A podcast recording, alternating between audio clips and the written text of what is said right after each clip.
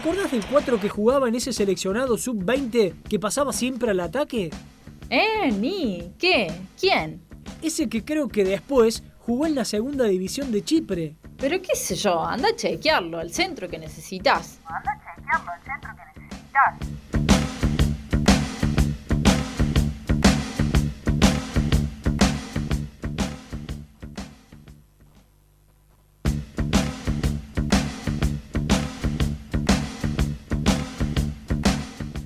Seguimos en el centro que necesitas. Estamos aquí con Darío Bartocheni. ¿Cómo le está pasando, Darío?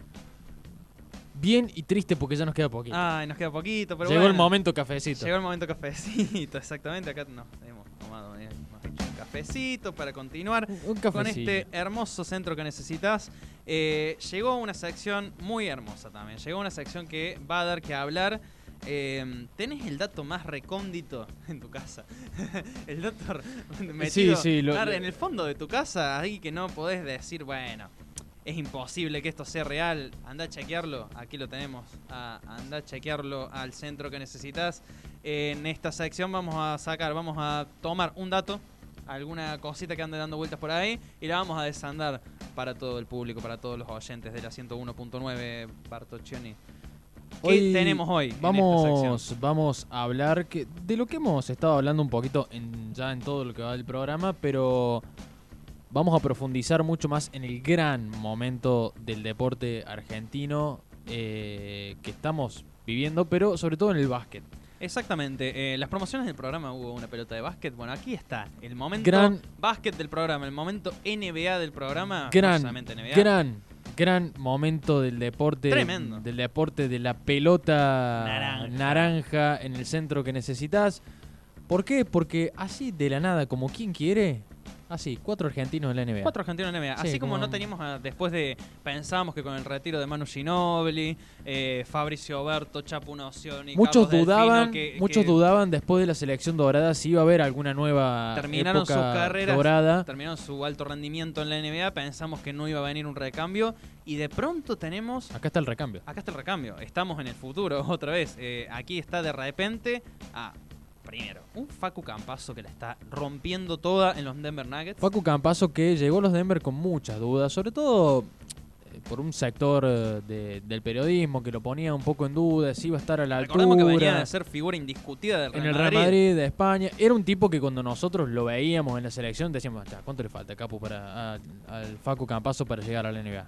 Tiene que llegar en algún momento. Bueno, la cuestión es que fue drafteado por los Denver Nuggets y ahí está, rompiéndola.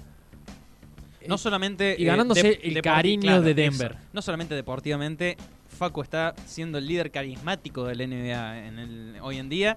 Ojitos de cielo, Steve Curry, como dije en la apertura, córrete tú. Hoy tenemos al Córdoba B. Hoy tenemos a Facu Campazo siendo figura indiscutible en la NBA, con muy buenos resultados, con muy buenas marcas. Pero vamos a partir, nos Pasaron vamos a ir un- hacia atrás. Pasaron un par de meses y se fueron sumando argentinos a la lista, pero vamos, en vez de ir para adelante, Vamos a ir hacia atrás. vamos a ir hacia atrás. Porque todo tiene que ver con todo y más o menos un poco de eso trata esta sección. Vamos a recordar, en los últimos días eh, se anunció la incorporación, otra incorporación más a la NBA de un argentino, de Luca Vildosa a los New York Knicks. Quizás uno de mis equipos favoritos de la NBA. un equipo que está pasando un gran momento, que está muy cerca de clasificar a los play-in. Ajá. Los New York Knicks que venían de una temporada 2018-2019 muy floja, la Los temporada... eh, son, Quiso, quiso ser benevolente, le dijo play-in. no, no, no, no, son torneos distintos. Ah, son torneos Son diferentes. torneos distintos, Ah, eh. está, está diferente la NBA ahora. Hay una clasificación. Ilumíneme. Hay una clasificación a los playoffs, Sí. sí, que clasifican como siempre, siempre, los este, mejores, oeste, digamos, este, eh, la costa este y la costa oeste se clasifican, se, se cruzan y juegan los playoffs. Bien. ¿Me sigue hasta ahí? Perfecto. Bueno, ahora se ha incorporado desde la temporada 2019, 2000, eh, perdón, 2018-2019 el play-in, que es el, mejor tercero que no logra ingresar a los playoffs tiene un- una suerte de repechaje, un- una suerte de un como si fuera un reducido entre los que clasifican por puntos para ingresar a una plaza más a los playoffs. Perfecto. Bueno, en, en esta mm, novedad que estamos contando de la incorporación de Luca Vildosa al equipo de Nueva York, vamos a irnos hacia atrás. Nos vamos a ir hacia día, atrás. el día que Luca Vildosa estuvo aquí en Río Cuarto, estuvo jugando en el ex TNA, en el ex Torneo Nacional de Ascenso,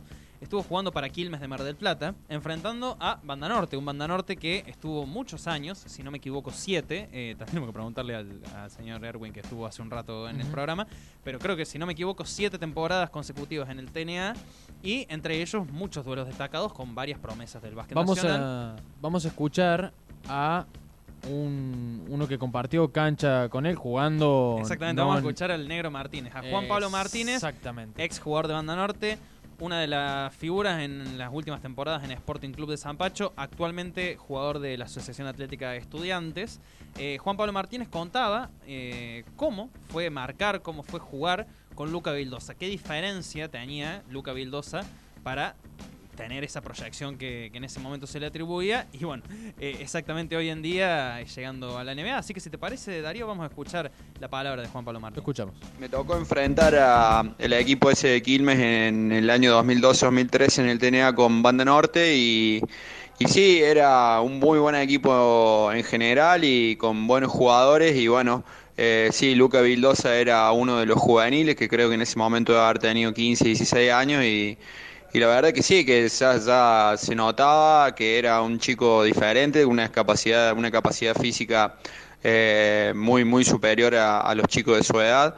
Eh, obviamente también con mucho talento que se, se le notaba y que lo que creo que ese año eh, lo hizo lo hizo valer terminó el equipo terminó ascendiendo saliendo campeón con una gran participación de él eh, si tengo que recordar algunas cosas de haber jugado en, en contra o haber estado viendo el partido fue recuerdo creo que en cancha de banda norte una penetración por el fondo de un jugador eh, normal y terminó terminó volcando la pelota cosa que es muy rara para un base menos de esa edad, así que creo que en un montón de cosas y en cosas particulares también se le notaba eh, el talento y la capacidad física y bueno, se ve que, que siguió, se siguió puliendo, siguió mejorando y bueno, hoy es uno de los bases de la selección argentina, así que eh, creo que, que bueno, que, que para mí fue una buena, una muy buena experiencia y, y haberle, haber visto y haber presenciado de un jugador eh, de esa magnitud.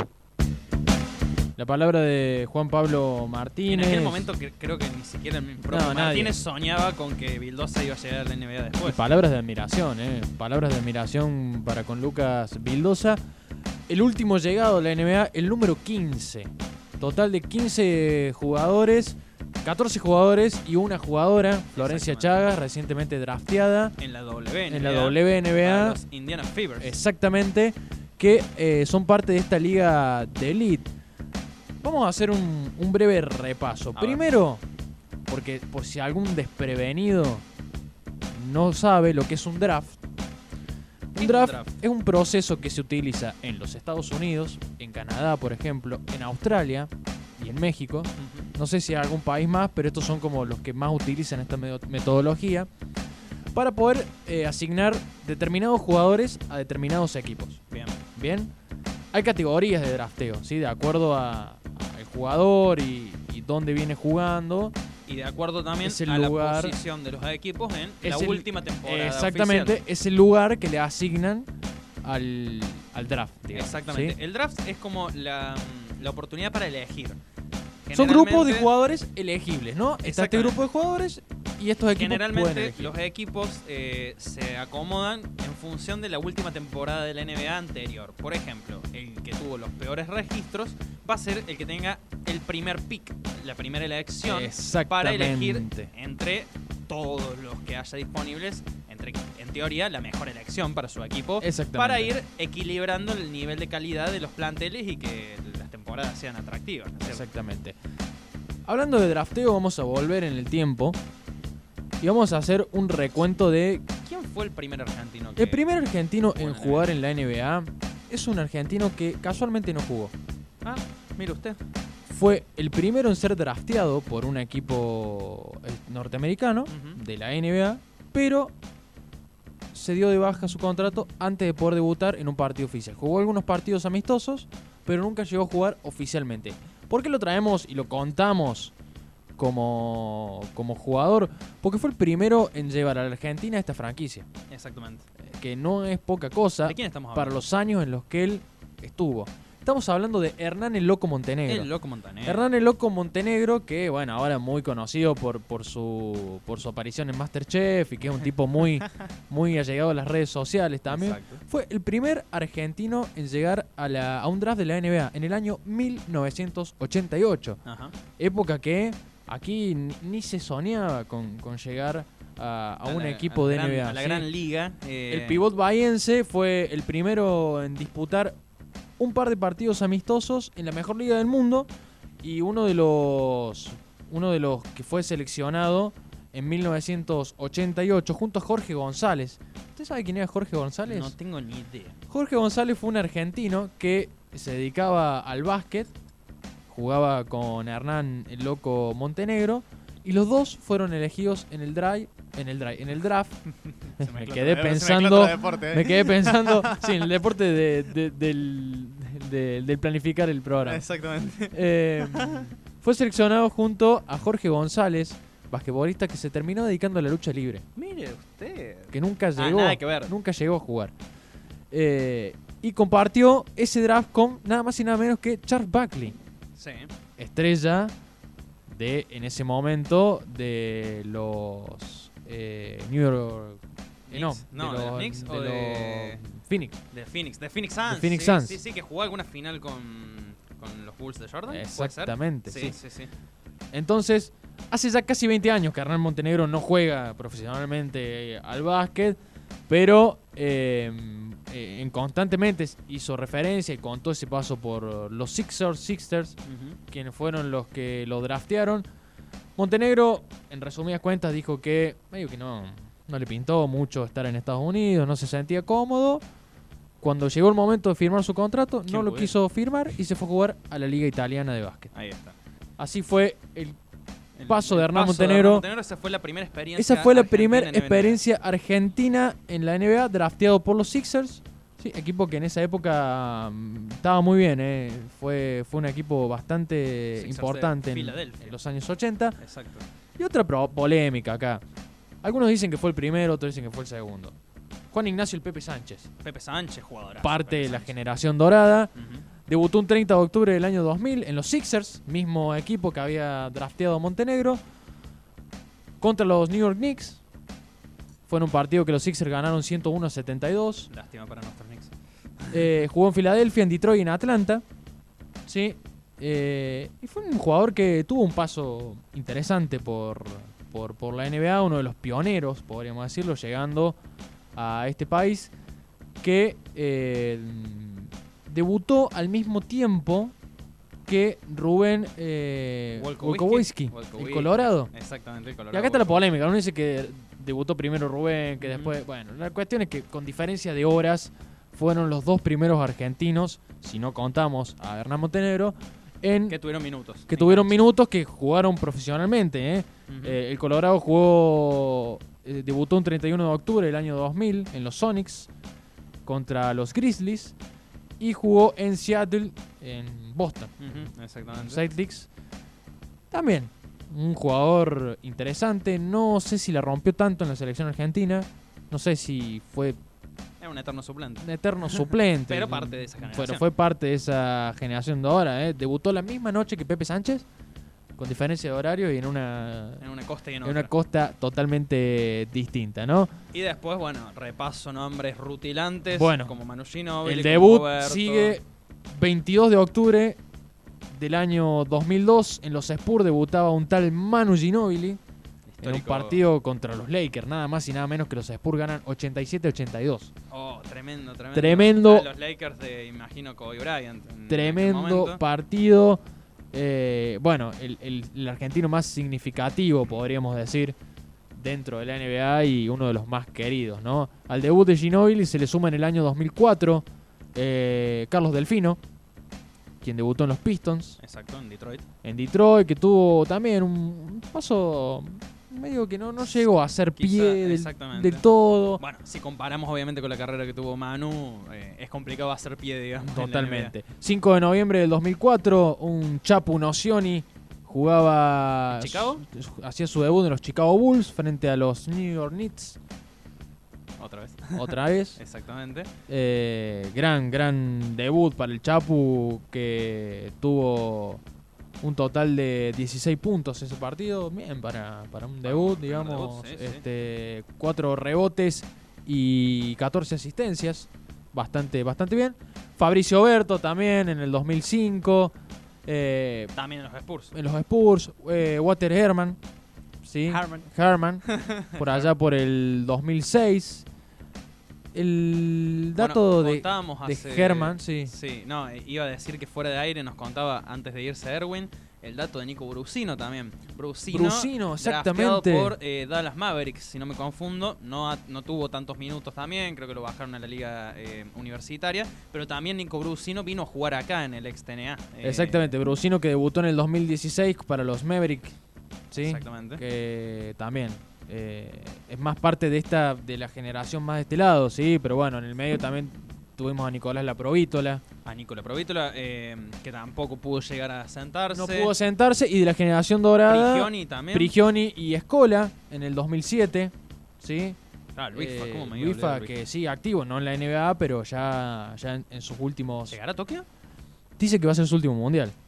¿Llegará? Uh, sería genial. Vamos a ver. Genial Patricio Garino en el año 2017 fue el último antes de Facu Campazo de debutar en la NBA. Y bueno, ahora la, la noticia, ¿no? Gaby Deck por un lado. Que Gaby Deck ya la está rompiendo en Oklahoma City Gaby Thunder. Deck, ya la está rompiendo. Oklahoma, un equipo de mitad de tabla, podemos decir. un Mitad de tabla que... tuvo una buena época con, con Westbrook. Se eh, está Ya no sentando. está más en Oklahoma. se tuvo- está sentando, está haciendo un... Llegó a final de NBA. Claro, recuerdo. en- Sí. en- después tuvo un desarme, está haciendo ahora un recambio de jugadores. Bueno, Gaby Deck es parte de ese recambio, la está rompiendo toda. Y bueno, y ahora, eh, decíamos, Florencia, Florencia Chagas, Chagas. que tiene 19 años, toda la carrera por delante, 19. ya drafteada para la WNBA en, en Indiana primera Fever. argentina en ser drafteada. Primera argentina, mujer por supuesto en, en ser drafteada, jugaba en Italia.